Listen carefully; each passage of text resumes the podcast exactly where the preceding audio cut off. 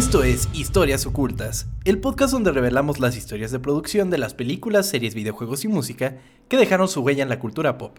Mi nombre es Tom Kersting y me acompaña. Chao, bañuelos. Chao, bañuelos, episodio número 29 de Ocultas, amigo. ¿Cómo estás? Wow, güey, 29. Cada día acercándonos más a ese episodio especial. ¿Cómo estás tú? Uy, Uy, episodio número 30 es de cena y ustedes saben lo que significa de cena, episodio especial, como tú bien dices, amigo. ¿Cómo estás esta semana? Cuéntame.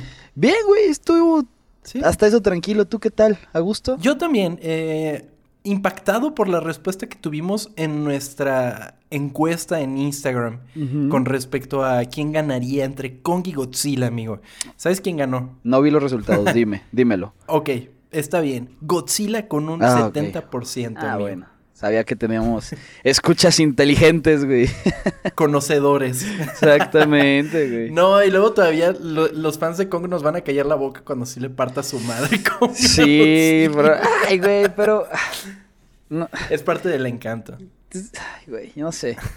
Bueno, de hecho tuve una plática un poco fuerte en este fin de semana cuando cuando mencioné esto, y si una amiga me dijo, no, es que no entiendes porque Kong es más inteligente. Y empezó a decir pura mamada. Y dije, ¿sabes qué? Está bien. Pero pues para gustos hay colores. Entonces, sean Team Kong, sean Team Godzilla, lo chingón es que vamos a ver una película muy chingona este Exactamente. Y como dice Chava, los respetamos. Putazos, es lo que nos gusta, güey.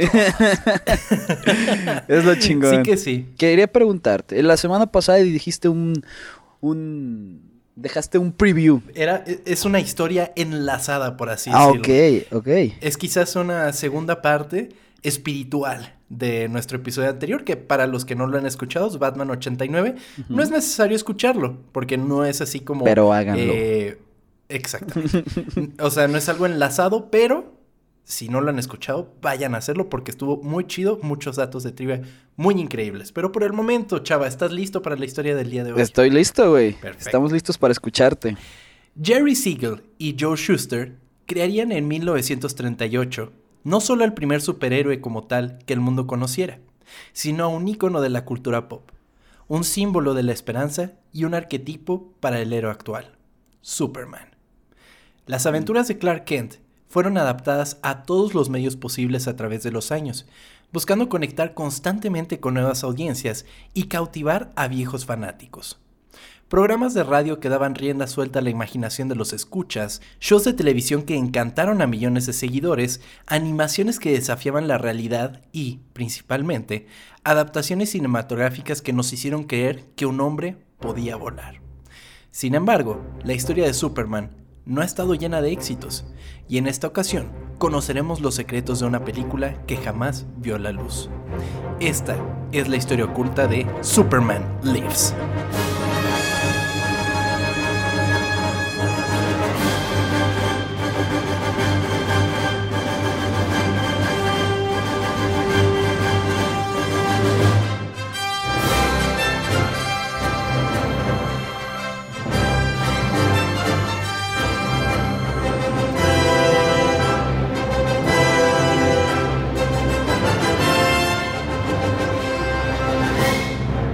Esta es la de. Este, ¿Cómo se llama? El.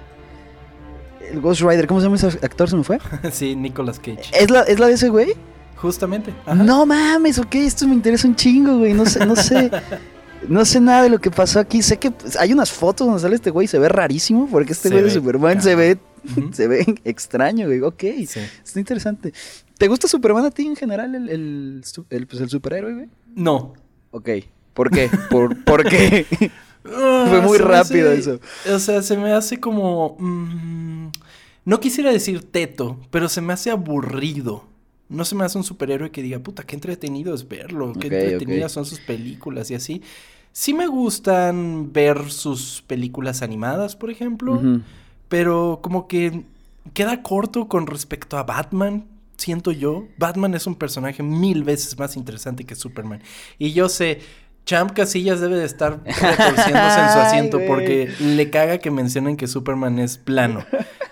Y cosa que sí lo es. Pero eh, a mí me da un poco de flojera Superman. No sé a ti qué onda. Em, pues me da X, güey. ¿Sabes qué? Yo veía mucho eh, Smallville y me gustaba mucho eso. Ah, pero, puta, hace un años, o sea, ni siquiera me acuerdo bien de eso, la veía... No, 2000, ¿La terminaste de verla? No, no, no mames, no, güey. Creo que las últimas temporadas nadie las vio, güey. Pero las, las primeras, que creo que era 2001 por ahí, no me recuerdo bien. Es así como que tengo unos recuerdos que me gustaba, pero así en general tampoco soy muy fan, güey.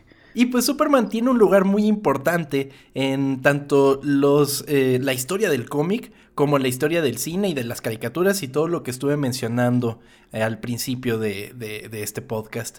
Eh, Superman por muchos años fue estandarte de DC Comics y del entretenimiento en general.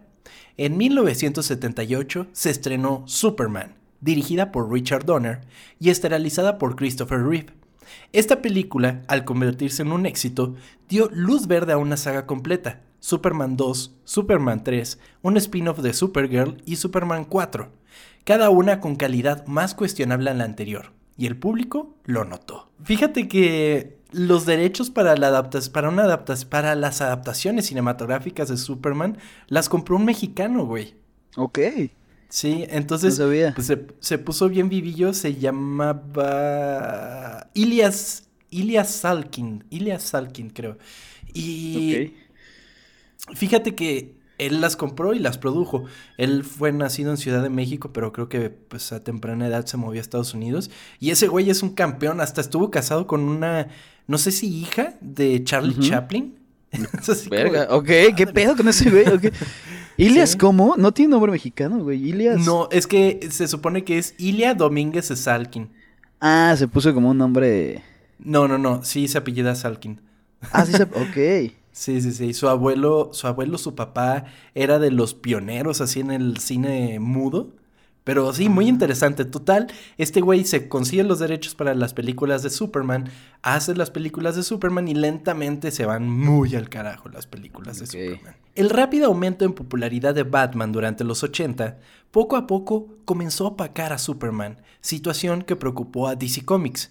Comenzando la década de los 90, las historietas del hombre de acero no se vendían y necesitaban desesperadamente recuperar la atención en su personaje insignia la gente vio las películas y fue así, nah, pinche mamada. y ya dejaron de ponerle interés. Y te presentan a este Batman que es todo darks y todo edgy y así. es como de, ah, eso está más padre. Pues, pero siguiendo siendo de la misma compañía, ¿no? Claro, exactamente. Pero aún así, tenían un gran potencial en Superman, su personaje insignia como tal.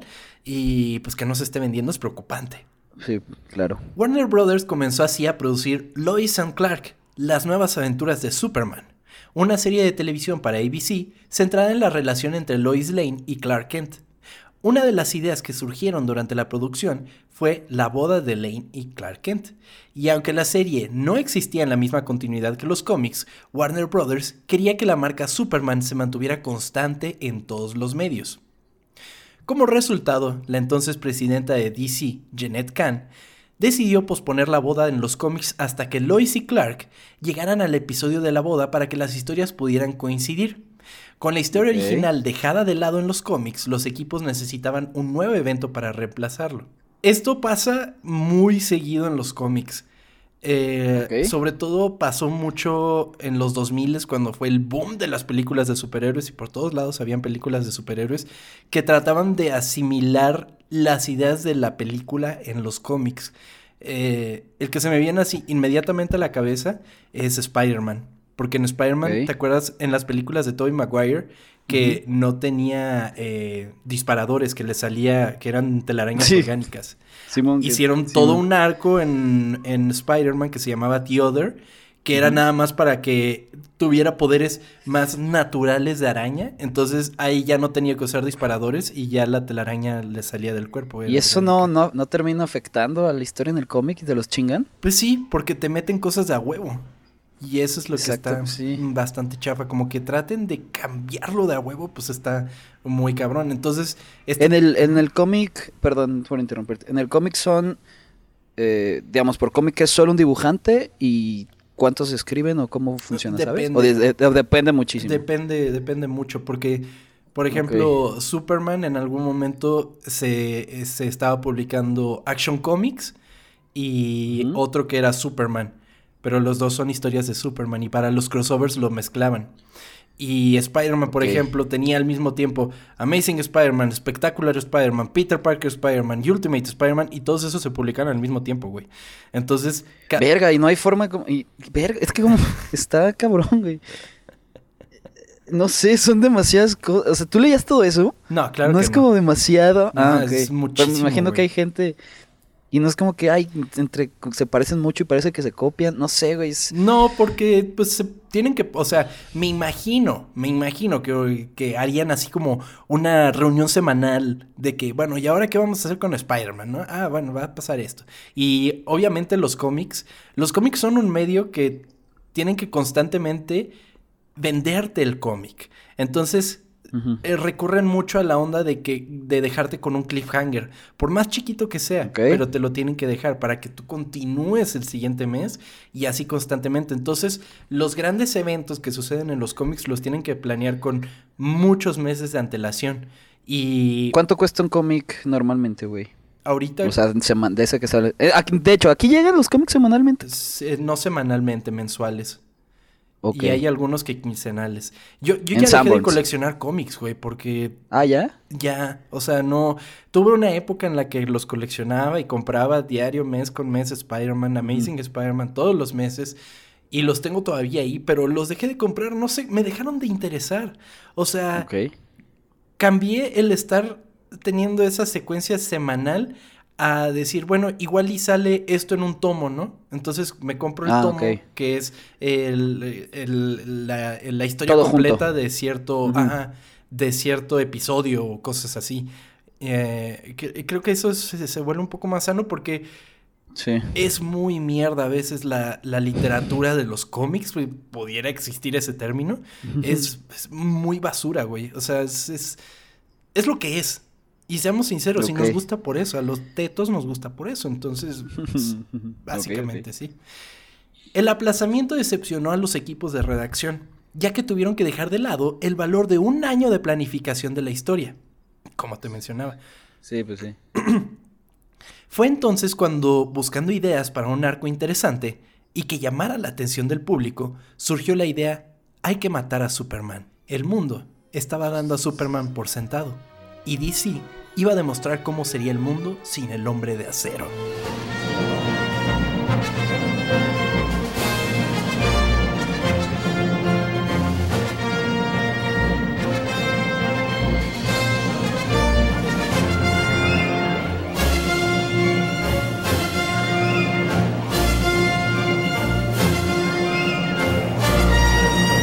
Que me parece eso muy bien para vender, güey, ¿no?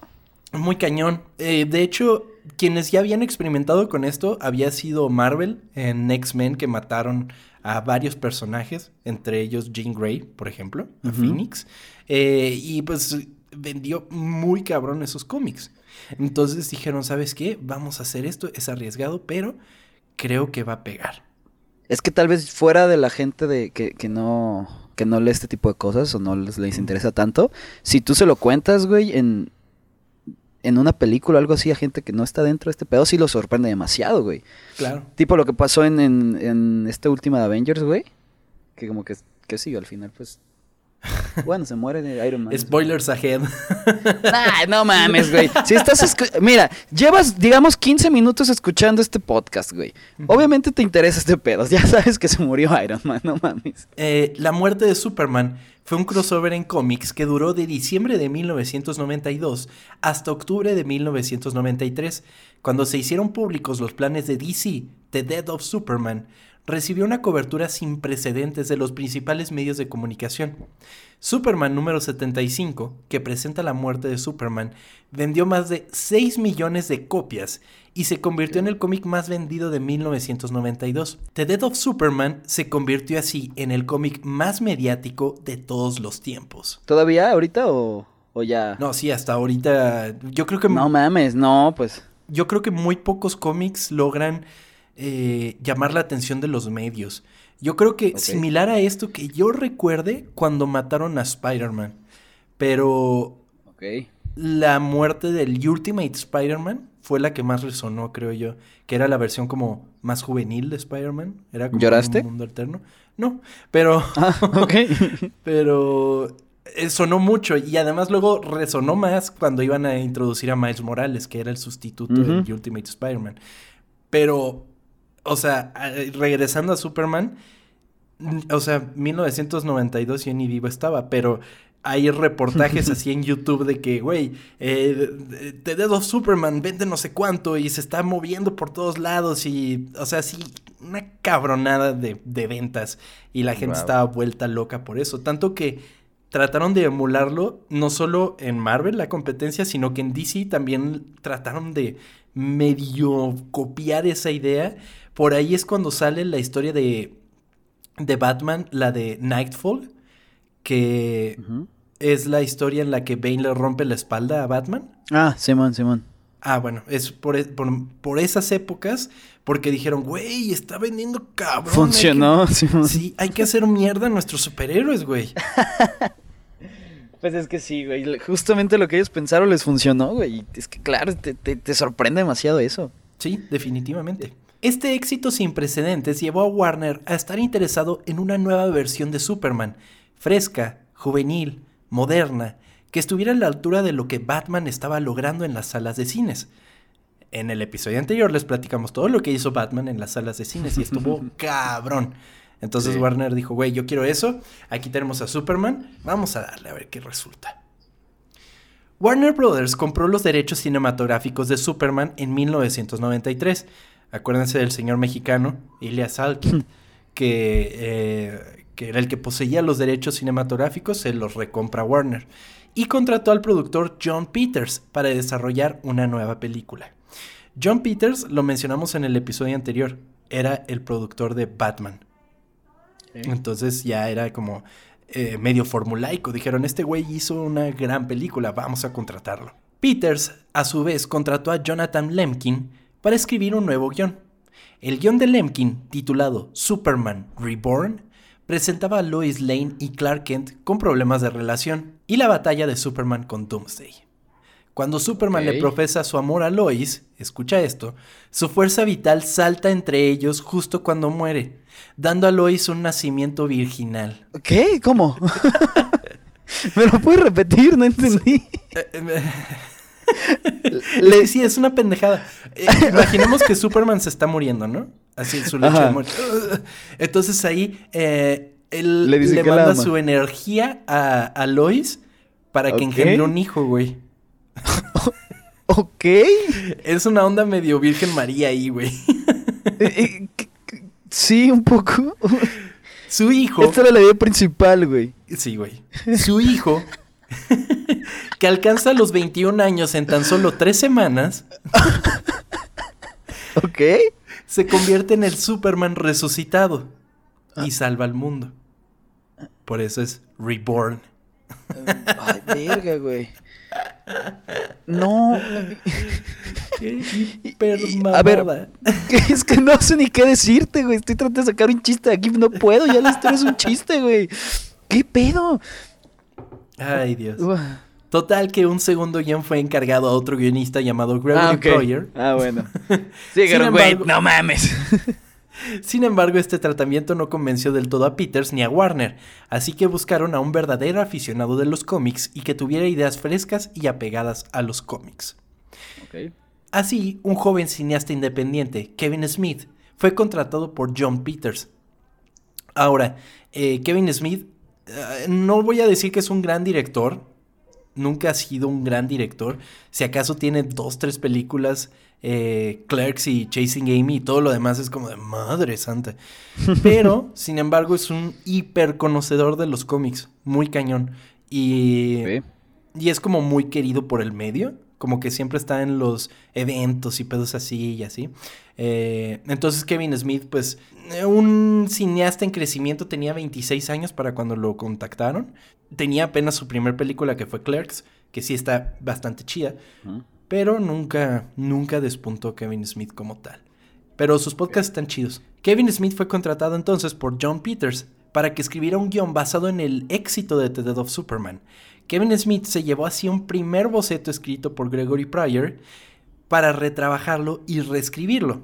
Lo primero que Smith cambió fue el nombre, llamándola Superman Lives. O sea, pero le dieron el, guion que este, este donde... sí. Donde nace su hijo. Ok. el, el Superman Jesus. ok. Kevin Smith recibió algunas directrices por parte de John Peters, las cuales tuvo que adaptar.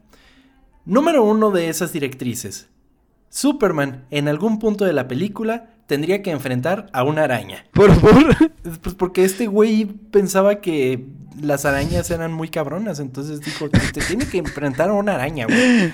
Ok. Y estuvo muy cagado porque Warner dijo, pero espérate, no le puedes llamar araña a esto porque no, no, no va a estar chido para, la, para el público. Entonces ahí él como que, pues este güey, siendo un hiperteto, le llamó una bestia tan... ¿Cómo? Bestia Tanagarian.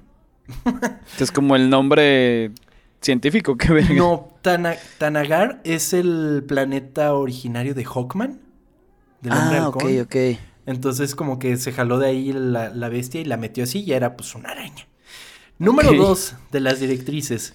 Que Superman no usara su traje. Ya que, en palabras de Peters, se veía, y quiero recalcar, en palabras de Peters, demasiado marica.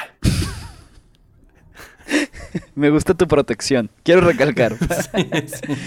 Pero que, entonces, ¿no, ¿no pensó cambiarle el traje o algo así por lo menos? No, él decía, no quiero que traiga su traje de marica. No quiero que Entonces, ¿qué, güey? ¿Ya? Eh, ¿Cómo? Ok. qué chingados, Entonces, no sé, ahí Kevin Smith se las tuvo que ingeniar así de, no, pues trae nada más pantalón y, camiseta cargo, ¿no? Así de... sí, güey, ¿qué, ching ¿qué haces ahí, güey? Superman sin el... O sea... Y número tres que Superman no volara. No mames, güey, pues qué. O sea, entonces no es Superman, güey. Exactamente. Las aventuras de Rodrigo, algo así, no sé. Rodrigo el vato propio. Sí, güey, qué chingados, güey. Y, este güey no le dijo, oye, cabrón, todo esto que me estás diciendo está como. Pues trató de hacerlo entrar, trató de hacerlo entrar en razón, güey, para algunas cosas, porque ahorita te voy a contar otras, no te preocupes, amigo. Ah, ok. Se eh, puede peor. Sí. Eh, pero, pero, güey, le decía, no, es que yo no quiero que vuele porque se ve muy falso. Y eso es como de, ok, bueno, pero ¿Qué pedo? Superman vuela. es un puto superhéroe, esto es falso, güey, no mames. Yo creo que tal vez trataba mm, de emular, pero no creo que John Peters lo pensara así, pero en un principio Superman no volaba. Él pegaba brincos muy cabrones, eh, pero, pero tenía que caer al piso y volvía a brincar. Eh, algo así como... ¿Te acuerdas de la película de Hulk del 2004, güey? Que, sí, que está como la arena, ¿no? Sí, como en la arena brincando a lo pendejo, sí. Exactamente. Un pedacito era Superman en un ah. principio. Y eh, inclusive en las primeras animaciones de Superman de, de los estudios Fleischer, eh, es, así, no lo ponían a volar tal cual, lo ponían brincando, entonces ahí andaba como hormiga atómica de un lado a otro. Simón, ok. no sabía eso. Con esto en mente, Smith puso manos a la obra y comenzó a trabajar en el guion. El guion de Smith presentaba a Brainiac enviando a Doomsday a la Tierra para matar a Superman, además de bloquear el sol para dejar a Superman sin poderes eh, trivia de Superman, Superman recibe sus poderes del sol. Eh, Vitamina D, ¿cuál es? eh, sí. Brainiac se uniría a Lex Luthor, pero Superman es resucitado por un robot kryptoniano, el Erradicador. Superman, resucitado, aparece entonces con un traje robótico formado por el propio Erradicador, al, eh, al menos hasta que sus poderes regresan y vuelve para vencer a Brainiac.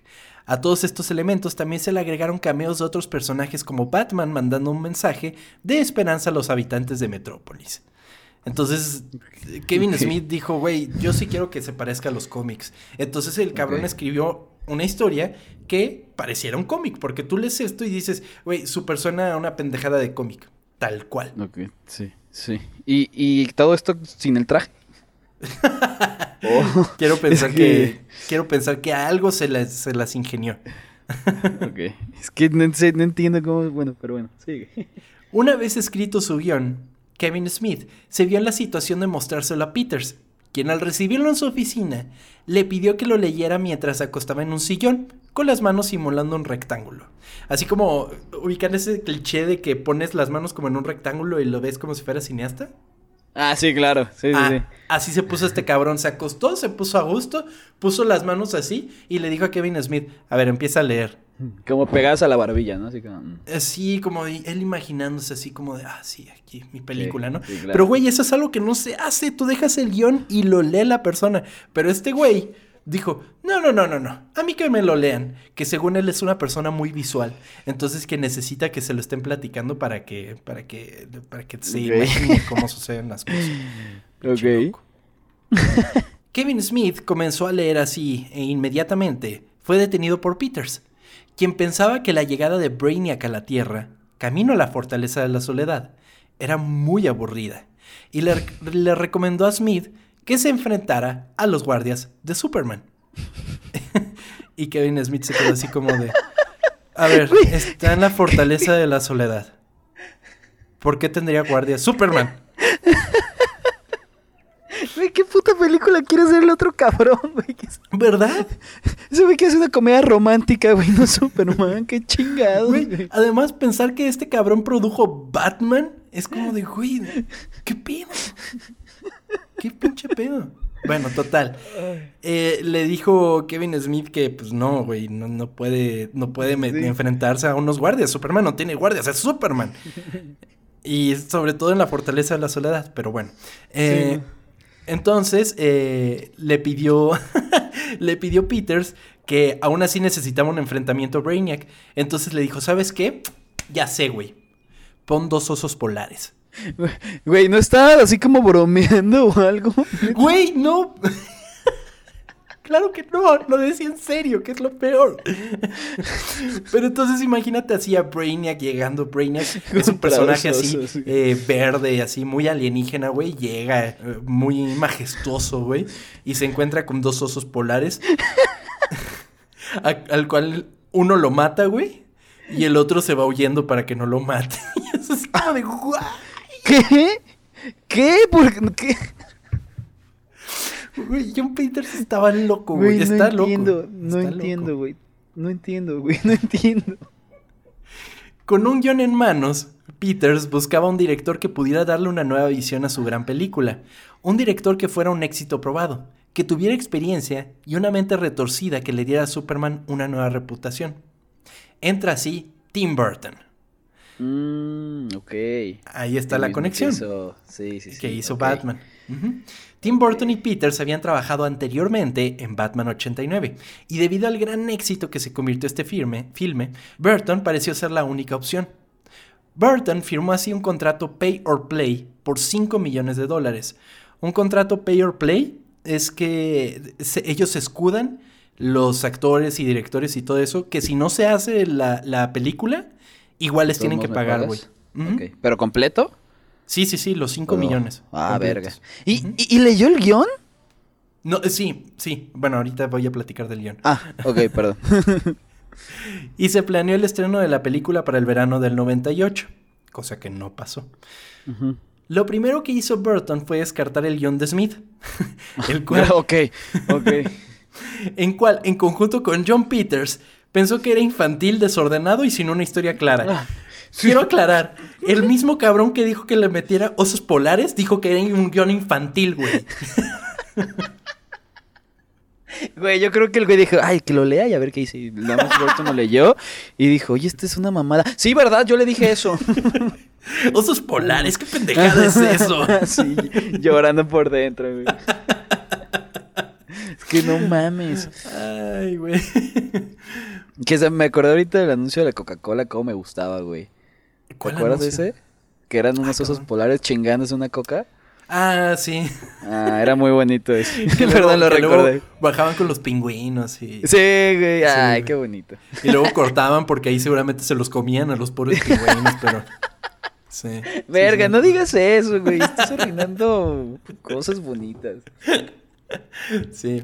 Eh, bueno, total que contrató a Wesley Strick para retrabajar las ideas del guion de Smith y comenzó a hacer una exploración del personaje similar a lo que Burton buscaba contar en su película.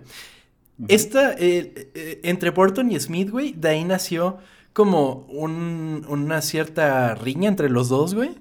Eh, si tienen chance, Kevin Smith tiene una plática, no me acuerdo en qué universidad de Estados Unidos, pero si ustedes buscan Kevin Smith, Tim Burton, les va a salir eso y cuenta este güey desde su perspectiva, Kevin Smith, de cómo Tim Burton se emputaba con él, güey, por las pendejadas que hacía y Kevin Smith era así como de, güey, no mames, yo estoy aquí pasándomela todo dar, o qué pedo. Y Tim Burton así, ok. Sí. Cuando Streak leyó el guion de Kevin Smith, se molestó con el hecho de que Superman fuera acompañado por el erradicador. También sintió que el malvado complot de Brainiac de lanzar un disco en el espacio para bloquear el sol y dejar a Superman impotente era una reminiscencia de un episodio de Los Simpson cuando el señor Burns trata de obstruir el sol. sí, cierto, ¿eh? Sin embargo, después de leer el cómic de The Death of Superman, Streak pudo comprender algunos de los elementos del guion de Smith. La reescritura de Streak presentaría a Superman como un existencialista, pensando en sí mismo como un extraño en la Tierra. Y es que eso es algo que Tim Burton tiene en común en sus películas. Si tú te pones a analizar las películas de Tim Burton, generalmente tienen como personaje central un personaje que está alejado del mundo que lo rodea en general. Si tú ves desde eh, El joven manos de tijera, por ejemplo, es totalmente eso, güey. Es un personaje fuera de lo que lo está rodeando. Entonces, ellos pensaron, güey, Superman, pues es un alienígena, o sea, es un alienígena como tal. Entonces, ¿por qué no lo presentamos como alguien ajeno a este mundo? Y trataban de reflejar eso en su película. Y le, le agregas más personalidad al, pues, al personaje, pues, le agregas más profundidad, güey. Claro, totalmente que, bueno, últimamente ya no lo han visitado así, pero se han metido en la onda de que es que Superman es un dios y son los problemas que los dioses tendrían si vivieran entre nosotros y qué haríamos nosotros los humanos por los dioses, porque cualquier fan de Superman se pone con esa onda. Pregúntenle a cualquier fan de Superman. Champ. Eh, eh, como Champ, por ejemplo, y nuestro amigo muy cercano Emigdio también me mentaría la madre, pero... Ay, no, güey. Es básicamente, esos son sus argumentos, pero esta visión también estaría interesante que se experimentara. Entonces, pues vamos a ver, solo el tiempo nos dirá si las cosas pueden surgir. Si ya vimos una pseudo adaptación de The Dead of Superman en Batman v Superman, puede que en un futuro veamos como una toma distinta de lo que es Superman en el cine. Estaría bastante interesante. Después de esto, Burton buscó a su propio Clark Kent y encontró en un fan de los cómics y de Superman particularmente su propia versión del mito que envolvía al hombre de acero, un actor llamado Nicolas Cage. a ver, espérate, ¿en qué año, fue esto? En 1996. Ok, todavía no le estaba cagando tanto, ¿no? Pero es que, No, no, no, estaba, estaba, estaba ascendiendo ¿Ya había salido la de Las Vegas? La de Las Vegas me mama, güey. Living Las Vegas. Ah, ok. Sí, sí, ah, ok. Va, va, va. Ya después fue como todo lo que empezó a hacer. Ajá. es que... Eh, de hecho, en un artículo que leí decía, eh, para este momento tienen que pensar que Nicolas Cage todavía hacía buenas películas y todavía no descubría que podía ganar dinero de sus películas, porque luego ya empezó a hacer sus mamadas de que eh, la leyenda del tesoro perdido y Ghost la última profecía y, esas mamadas. Sí, Ajá. Entonces Ok, es que a lo mejor ese es mi problema. Me lo estoy imaginando haciendo estas cosas. Sí. Y no... Es que, güey, neta, vean la imagen, búsquenla y se ve rarísimo, güey. se ve muy cabrón. Güey, dices, ¿cómo? Lo comparas con los otros Superman y es como que... Ay, es que... No sé, no, no, no, no te entra en la cabeza, güey. No, muy cañón. Y porque además no es un tipo guapo, güey. No, y aparte, como se hizo meme, güey, ya también te... Ay, güey, no sé.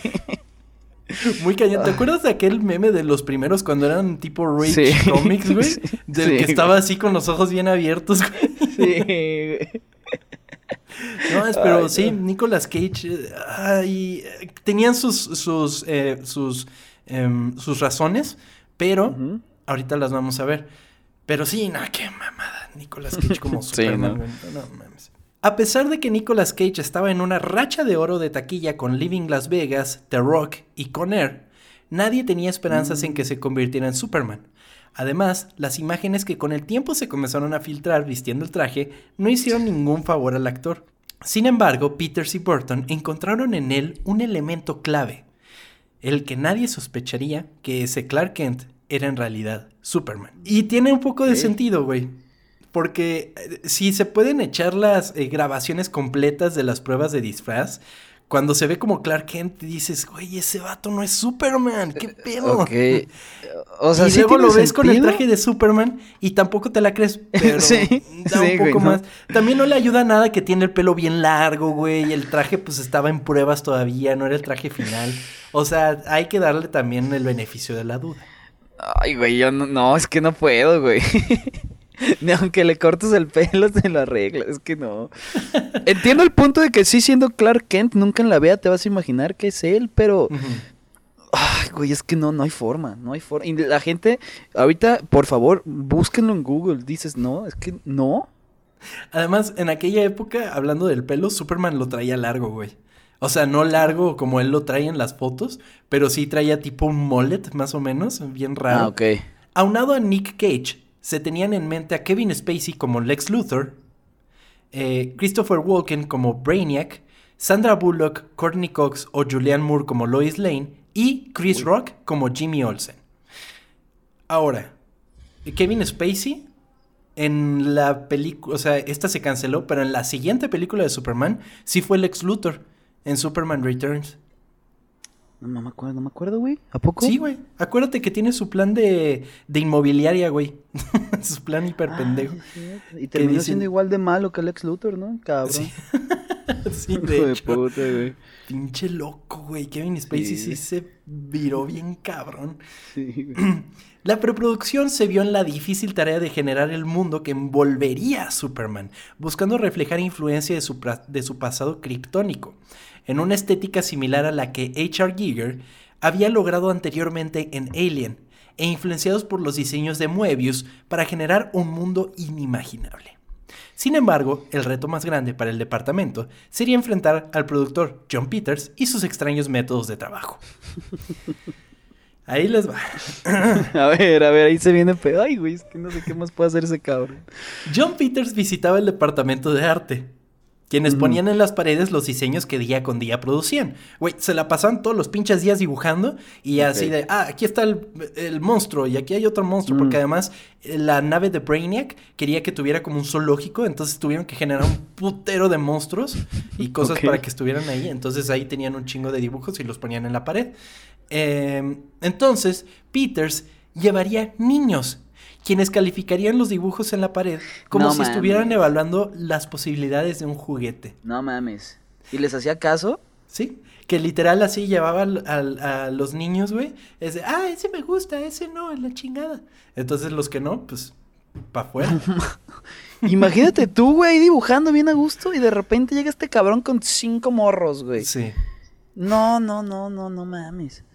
Pero además, me dijeras que, ah, bueno, son unos pendejitos ahí dibujando, ¿no? Güey, son artistas hiper chingones que hacen unas maravillas de diseños, güey, de arte conceptual. Y que lleguen unos niños a decirte que las cosas que no, güey. No, ay, no, esa está muy fea. Y, aparte que te, te dibuja encima, ¿no? Y se sale de la raya el pendejo mocoso. No mames. ¿Tú qué haces? Es que no le. Ay, no, güey, no. No le puedes decir nada. Es lo que decían los, los artistas. Es como de, güey, este vato nos está pagando, no podemos hacer nada. Nos puede humillar, güey. Sí, exactamente. No, güey. Bueno. Qué feo. Aunado a esto, constantemente Peters encontraría inspiración en los lugares menos esperados obligando a sus artistas a recrear sus alocadas ideas. Por ejemplo, una ocasión en la que vio la portada de un número de National Geographic y se la presentó a los creativos exigiendo que la nave de Brainiac fuera un cráneo como el que la portada presentaba. Oye, Tim Burton no decía, este... Estaba en las mismas que ellos, güey. O sea, el productor siempre está arriba del director, güey. Es el que está pues poniendo el dinero. Pero decirle así que, oye, te estás pasando de verga. Ahorita te voy a decir qué pedo con Tim Burton, güey.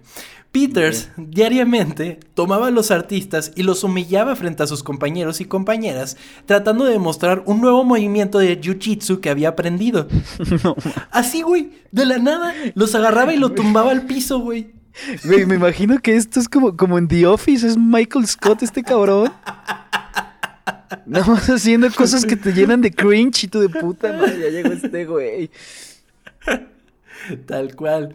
Incluso una vez aplicó una llave al director de arte cuando este tuvo un desacuerdo con él. Güey, es un episodio de The Office, no te pases de verga. ¿Qué es esto? ¿Qué pedo? Y es que además lo cabrón es que él lo admite, güey. Dice, man, sí hice eso. ¿Y qué? lo volvería a hacer.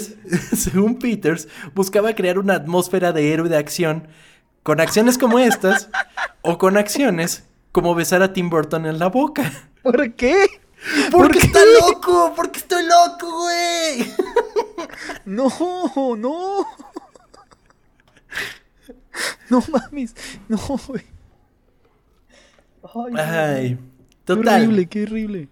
Yendo a otro tema, los departamentos de vestuario tuvieron que generar diversas variaciones del traje, ya que además del traje clásico de Superman, se tenía que crear un traje de recuperación y un traje negro con el que vencería finalmente a Brainiac. Es entonces cuando comienzan a experimentar con diferentes materiales, incluyendo luces LED, que solamente adornaban de manera extraña el traje. Si ustedes ven las pruebas de estos disfraces, es como de, güey, ¿eso en qué puta vida se vería, en qué pinche película se vería bien? Porque literal se ven como arbolitos de Navidad. Muy cañón. Qué horrible. Burton eligió Pittsburgh, Pensilvania, como su metrópolis, y para este momento Warner Brothers comenzó a desesperarse al ver lo cara que se le estaba tornando la producción y lo lento que el proceso se estaba volviendo. En este punto, Warner estrenaría grandes películas que resultaron en fracasos completos en taquilla. Por ejemplo, 187 con Samuel L. Jackson, con un costo de 20 millones, recaudó solamente 6 millones. Steel, con Shaquille O'Neal, y un costo de 16 millones, recaudó solamente 1.7. No mames. Fire Down Below con Steven Seagal costó 60 millones y recaudó 16 por solo enumerar algunas películas. No, pues les empezó a dar miedo hacer esto, me imagino. Totalmente. Esto creó cierta tensión entre el equipo de producción y el estudio, quienes consideraban que el presupuesto de 190 millones de la película era demasiado arriesgado. Güey, gastas 20 y le ganas 6. Es así como de en qué pinche mundo vas a gastar 190. sí, no, no, parecía buena idea. Y con todo este desvergue, Exactamente. Sumado a estos sucesos, los cines conocerían la burda, alocada y odiada visión de Joel Schumacher de Batman y Robin. Uy, sí. La cual, a pesar de superar con creces su presupuesto, lo duplicó, no fue el éxito esperado y denotó el cansancio del público con, las películas de superhéroes. ¿Y qué mierda es Batman? No mames, sí. Está culerísimo. No mames, es... Ay, güey. Ay, güey. Batman Forever no está tan mal, yo creo. Batman y Robin es la que se va la chingadísima. Es que es que no hay forma que pueda salvar algo. O sea, no sé si un niño disfrute ver eso, güey, ¿no? Es Muy cañón. O sea, yo, me acuerdo de disfrutarlas. Me acuerdo que inclusive tenía... Sí, tenía un póster de, de Mr. Freeze. Y... sí. Estaba chido. Y... Y me gustaban cuando era chico. Eh, pero, güey, no mames. Es que además. Y Joel Schumacher además recibió todo el odio de Tim Burton. Porque Tim Burton había hecho Batman y y Batman. ¿Y por qué no, le, por qué no hizo esta? ¿O ya no quiso? No, ya no quiso, güey. Y si dijo, te pasaste Batman y Batman Returns y ya dijo, ¿sabes qué? Yo a las otras ya, que lo haga otro director. Pero tampoco se esperaba que iban a hacer esa madre, güey. Exactamente. Exactamente. Le mandaron a la chingada no solo su saga de Batman, sino también su película de Superman. Ah, bueno, sí, es que, que la gente ya después de ver eso ya ¿Sí? ¿Sabes qué? Ya mejor. Vamos Ahí la dejamos. Sí, sí, sí. Aquí, aquí se calma. Es así como entra Dan Gilroy para nuevamente reescribir el guion de la película y reducir el costo de 190 millones a solo 100. Sin embargo, Warner no estaba conforme con lo sucedido y detuvo la producción de la película en abril de 1998, justo cuando se comenzaron a realizar pruebas de cámara y varios de los assets y props ya habían sido desarrollados así como varios trajes que serían utilizados por Nicolas Cage. Burton, después de haber invertido un año a la producción de Superman, dirigió la película Sleepy Hollow y se refiere a ese año de su carrera como uno de los mayores errores en su vida. Todos le pagaron. Sí, le pagaron. pero tuvo que pues, aguantar a este pendejo de John Peters pues, todo el año, güey. Con sus pendejadas y todo. Y además, eh, piensa también que es muy tenso una película de ese nivel, güey. O sea, porque hay muchas cosas en juego. De hecho, para cuando la cancelaron, Warner ya se había gastado 30 millones de dólares. Nada más en la preproducción, güey. Todo lo que pudo haber salido mal pasó, güey. Es que. Pinches jefes locos, ¿verdad? sí, es que. No mames, no, ¿nunca te ha tocado uno así? No, gracias a Dios, no, amigo. O sea, todo, todo cool. todo cool. Es que ya como, como nos has platicado de 80 trabajos que has tenido, a lo mejor uno por ahí. No, por suerte, todos mis jefes Como dicen, máximo respeto a todos mis jefes. Superman Lives sería cancelada y el mundo tendría que esperar hasta 2006, casi 20 años después de la última película del Hombre de Acero, para volver a ver a Superman en el cine, con Superman Returns dirigida por Brian Singer y esterilizada por Brandon Roth como Clark Kent. ¿Te gusta? No, güey. Ah, ok, es que, güey, pobrecita gente que fan de Superman, güey. Es que esa está aburrida, güey. Esa película en particular. y fíjate que, que Superman Returns fue la primera película en 3D que vi. Y era el 3D que te avisaban cuando ponerte los lentes. Ay, sí, horrible de que. Ay, no. Entonces me acuerdo muy cañón que fui a verla en IMAX y además era en 3D y salía en una esquina, güey, salía cuando ponerte los lentes de 3D. Pero, güey, ni hay acción en esa pinche película, güey, pinche película aburrida. Oye, ¿y ya, usabas lentes? O sea, lentes para ver. No, ah, entonces no. Por lo menos no sufriste tanto. No. Pero sí, güey, es muy aburrida porque eh, trata de replicar lo que hacían las películas clásicas de Superman. Sí, no, eh, funciona para nada. No, no, no, no. Y más en una época que ya teníamos películas como Spider-Man, como el 2006 ya había salido Batman Begins, por ejemplo. Y luego ves esta de Superman y dices, ¡Uy, güey! Sí, güey. ¿Cuándo, salió Ghost Rider, güey? ¿Te acuerdas de esa puta película? 2007, si no me equivoco. Ah, ok, ahí también por la época, entonces. Sí, sí, sí, sí. Ok. Sí, Ghost Rider 2007. Eh, ¿Y Iron que también es Nicolas Cage. Iron Man es de 2008. Ok. Sí. Sí, es de 2008. Yo nada más confirmo, pero es que no creo en mí mismo. Tengo mucha inseguridad, pero sí. Iron pero te estás dando cuenta que no te equivocas, vas bien. Iron Man es del 2008. O sea, ya teníamos otro tipo de cine y estos vienen como con su... Eh, porque si quisieras hacerlo como un tributo, va. Pero hay maneras de hacer tributos. O sea, el cine cambia y te tienes que adaptar a cómo hacen el cine. Por ejemplo, Blade Runner es un gran ejemplo de eso, güey. O sea, Blade Runner, la nueva película tiene la esencia de la original, pero está adaptada a cómo se está haciendo el cine actualmente. Sí. Toda la razón, güey. No, esta, esta es como. La, vi en el cine, no, yo creo que me quedé dormido, no me acuerdo. Es que además eh, es larguísima, güey. Ah, güey, no. No la vean. Evítenla. Superman Lives es el claro ejemplo de que a pesar de que nuestros proyectos tengan buenas ideas, pueden no ser lo que estamos esperando. Estando seguros que tanto Burton, el equipo de producción, todos los involucrados en el desarrollo del guion e inclusive John Peters otorgaron cuerpo y alma en la película, es una muestra de que quizás no es el momento correcto para un proyecto o que simplemente es demasiado bueno para hacerse realidad. Esta fue la historia oculta de Superman Lives.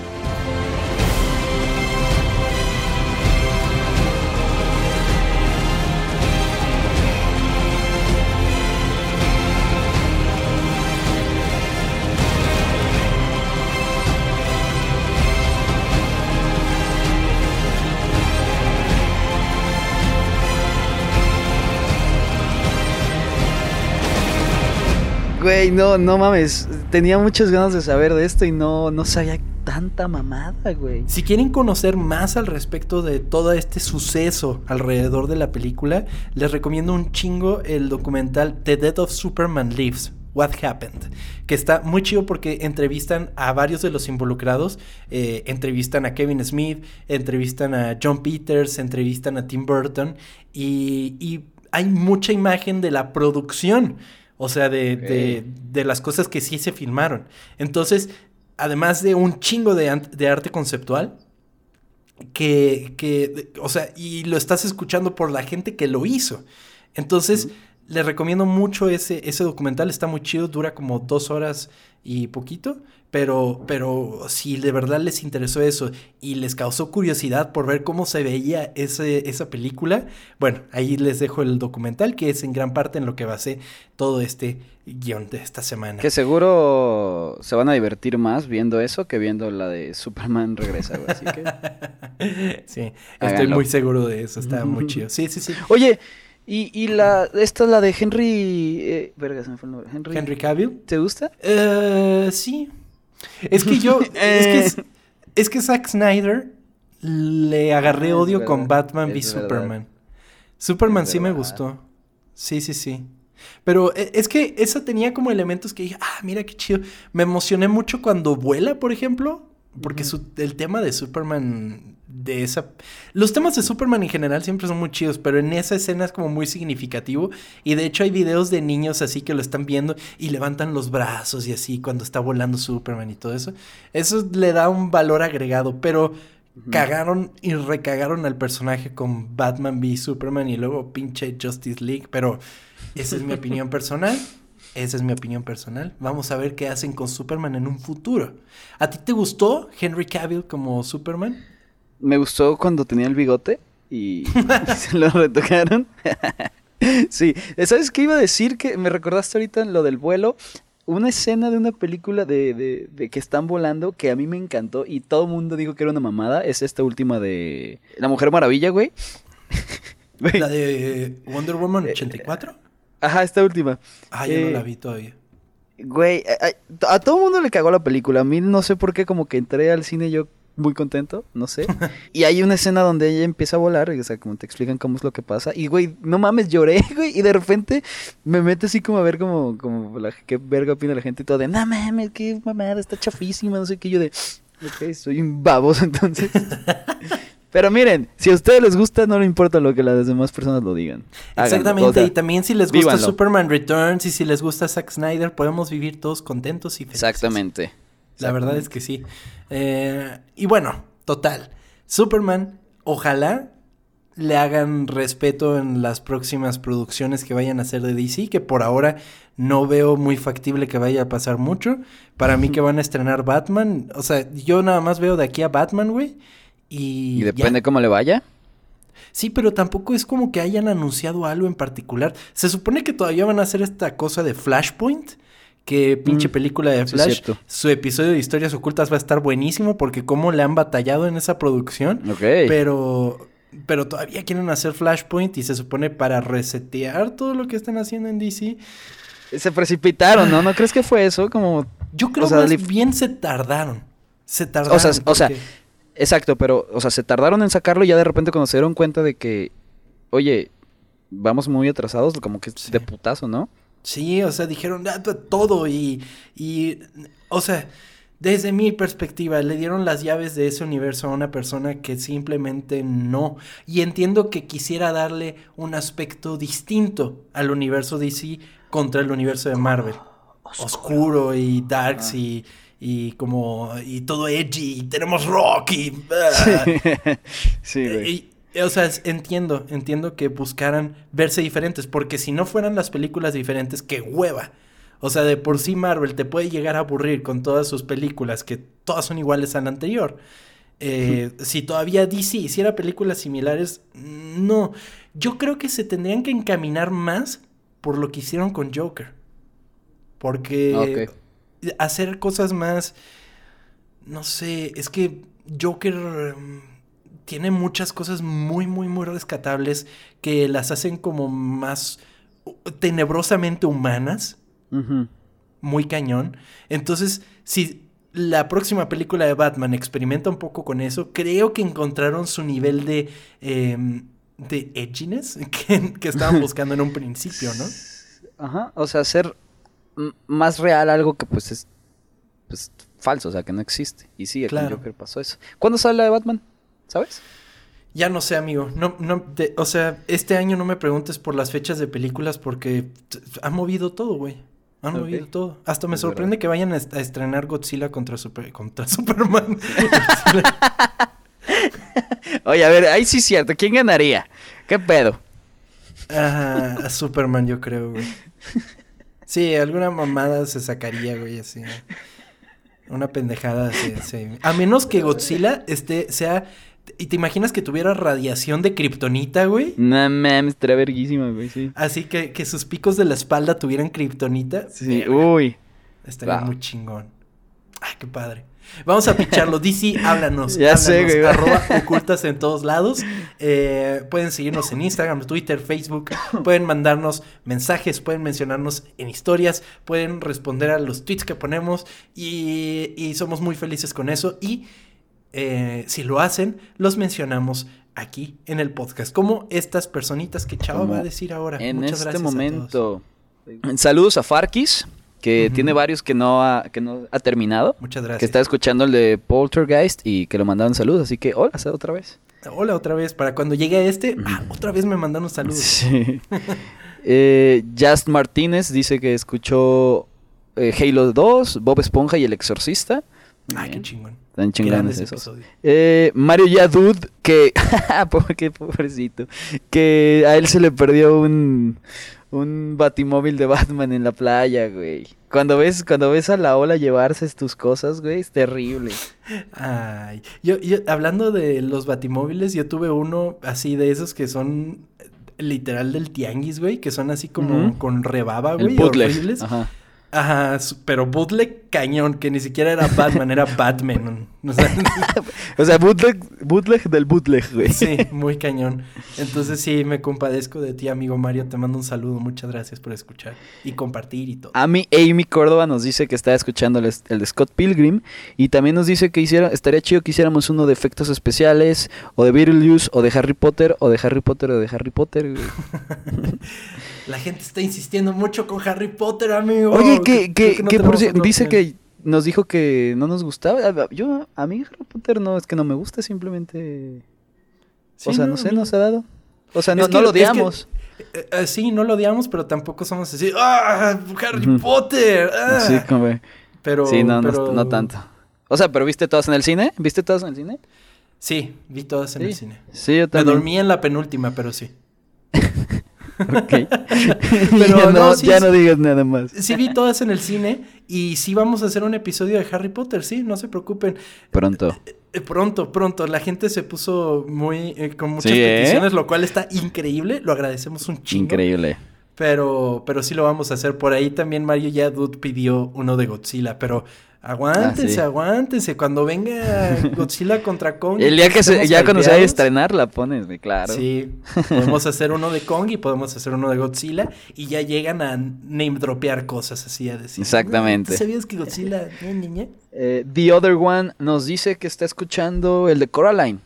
Muy bien, está ah, chingón. gran episodio, sí. Yo Segovia, que oye, qué bueno tenerte aquí. Eh, que se va a poner al corriente, muy bien. Esperemos te gusten los que no has escuchado. Sí que sí, muchas gracias. Que, que George Segovia, eh, de los primeros que nos Sí, güey, desde el inicio, muchas gracias. muchas gracias. Aquí porque dice Gabriela Montes y los linces, no sé qué es eso. Porque me causó mucha risa que Gabriela Montes, güey, como de, de, High School Musical, y dije, güey, un episodio de ocultas de High School Musical. Güey, no, estaría verguísima, güey. Aquí somos muy fans de. Aquí nos declaramos fans número uno de High School Musical, güey. Güey, ¿te acuerdas en tu graduación cuando pusieron no, We're All in This Together? Güey. Me dieron ganas de llorar, güey, ahí bailando eso. Qué cosa tan bonita. Yo tengo el pensamiento que High School Musical es como el vaselina de nuestra generación. Sí, ¿eh? Sí, sí puede ser. La neta... Es que, ay, güey. Wow, no, sí, por favor. Y ahora ya te voy a pedir que hagas episodios si quiero uno de High School Musical, güey. Va, amigo, ok, lo anotan en la lista. bueno, pues Gaps, o sea, ella, Gap XXMR, dice que oficialmente terminó todos los episodios. Así que va a estar el jueves. Espéranos, muy bien. Sí, no manches, muchas gracias por escucharlos todos. Esa gente que dice, ah, los encontré ahorita y me voy a echar todos los que han hecho. No manchen, ustedes se merecen todo nuestro amor y cariño aquí. Y también las personas que semana con semana y han escuchado todo semana con semana también. Todos ustedes tienen todo nuestro amor. Con que le hayas puesto play a este, tienes todo nuestro amor, ya. Exactamente. Este, Denis Luján, hola Denis, y quiere sangre por sangre. Pero, pero además, eh, eh, Denis nunca nos falla con los memes, güey. Sí, no, Denis, sigue. Síguelos mandando, síguelos mandando. que aquí Sans Fernanda te está citando y dice: ah, sí. Las personas que nos siguen desde el principio son testigos de que si los escuchamos y si hacemos, de que si los escuchamos y si hacemos los episodios de los que nos piden. Y puso un gif de como de, de del Grinch bien emperrado porque ella quería la del Grinch. ¡Ah! ¿Qué puedo decir más que perdón? ¿Qué puedo decir más que perdón? la próxima Navidad, la próxima Navidad. La próxima Navidad vendrá un episodio del Grinch. O sea, ya estén contentos con eso porque significa que todavía hasta Navidad vamos a seguir con esta madre. Y mucho más largo. Salazar Daniel dice que hasta le dieron, le dieron ganas de ver la película. Gran episodio. Muchas gracias, Salazar Daniel. Ah, de Batman. Yes. De Batman, sí, así es. Muchas gracias, un saludo. Ernesto González, que ¿qué tal si hacemos un episodio de ocultas de Daria? Estaría verga, me gustaba mucho a mí. Ah, estaría chido. David Celedón, buenas tardes, que es gran fanático. No, gracias David, eres impresionante. Eh, Postdata los amo, nosotros te amamos. Muy cañón, muy cañón. Gerardo Gómez, Gerardo, eh, él tiene un podcast, se llama Working Gaming, está en YouTube, si lo quieren escuchar. Y es, de videojuegos y que nos recomendó esta semana. Muchas gracias, pues mira, te recomendamos. Muchas gracias. Emiliano Gómez dice que ganará Kong con el poder del guion. Es muy probable que eso pase, pero pues... ¿Kong con el poder del guion? Sí, güey. que porque... Es que, a ver, Estoy recordando. En la última película de Godzilla, Godzilla quedó como cool con los humanos, ¿no? De que, ya huevo, gracias por ayudarme. Es que. Buenas noches. E, esta, esta versión de Godzilla es como pseudo protector. Somos sus mascotas, por así decirlo. Ok. Y es medio protector. No nos quiere, pero dice, ah, yo los protejo. pero. Pendejos. Pero creo que algo malo pasó con Godzilla que lo está volviendo. Ah, se le metió algo. Medio locuaz. Creo que sí. Además, en King of, King of Monsters, se supone que él ruge y por eso van todos los monstruos a con él. Pero el único que no va es King Kong. Entonces, como de. ¡Ah! Que, eh, bueno, voy a decir mi teoría. El otro día vi un tweet que dije: No mames, eso es cierto. Que hasta ahora a Kong se le ha llamado nada más Kong. No se le ha llamado nunca King Kong. Entonces, es como de que, güey igual y si gana Kong y ahorita Godzilla es King of the Monsters. Entonces, si gana Kong, va a ser King Kong. Entonces, es cierto. Ah, es la teoría que más, eh, como que más, eh, no sé, confirmable. ¿Tuvo sentido? Ok. Sí, con más sentido. Suena, suena, muy bien eso. Sí, muy cañón, pero vamos a ver, vamos a ver. Aún así estoy muy emocionado por pinche Godzilla vs. Kong. Santiago Vega, saludos. Un saludo, muchas gracias. Ludo Inker nos dice que excelente podcast, que lo está escuchando con su niño interior, qué bueno. Ay, qué chingón. y que hagamos uno de, de gorilas. No mames, me mama gorilas, güey. Estaría chingón hacerlo de gorilas. Estaría muy chingón. Tienen una historia interesante. Es del creador de Tank Girl, creo. Eh, estaría interesante eh, platicar esa historia también. Se va también, también al muro. Güey, siento que en algún momento me van a sacar. Tom prometió todos estos episodios y me los van a listar. ya sé. Por eso fueron los saludos de la, de la semana. Muchísimas gracias. Saben que los pueden enviar a arroba ocultas. Ocultas, en todos lados. Ah, ya estoy diciendo lo tuyo. sí. No, está bien. A ver, a ver, dilo a ver si te sale también como a mí. Esto es Historias Ocultas. El podcast donde, verga, no me lo he aprendido. No, es chava, 29 episodios y todavía no. No, güey, lo siento. Pero bueno. De, lo tuyo, pues di tu frase de, de pues, que nos sigan en todos lados. Arroba ocultas en todos lados, ocultas con doble porque somos muy cool en este podcast. Y les agradecemos a todos los que nos escucharon y que llegaron hasta esta parte del podcast. Si no se han suscrito, háganlo. Suscribirse en Spotify, Google Podcast, eh, Apple Podcast, en todos pinches lados donde, donde vean que estamos. Ahí se los vamos a agradecer mucho su follow. Y pues nos escuchamos la semana que viene en nuestro magistral episodio número 30, amigo. Muchas gracias por acompañarnos esta semana. Gracias, Tito. Nos vemos. Nos vemos la semana que viene aquí en Ocultas. Que tengan una excelente semana. Adiós.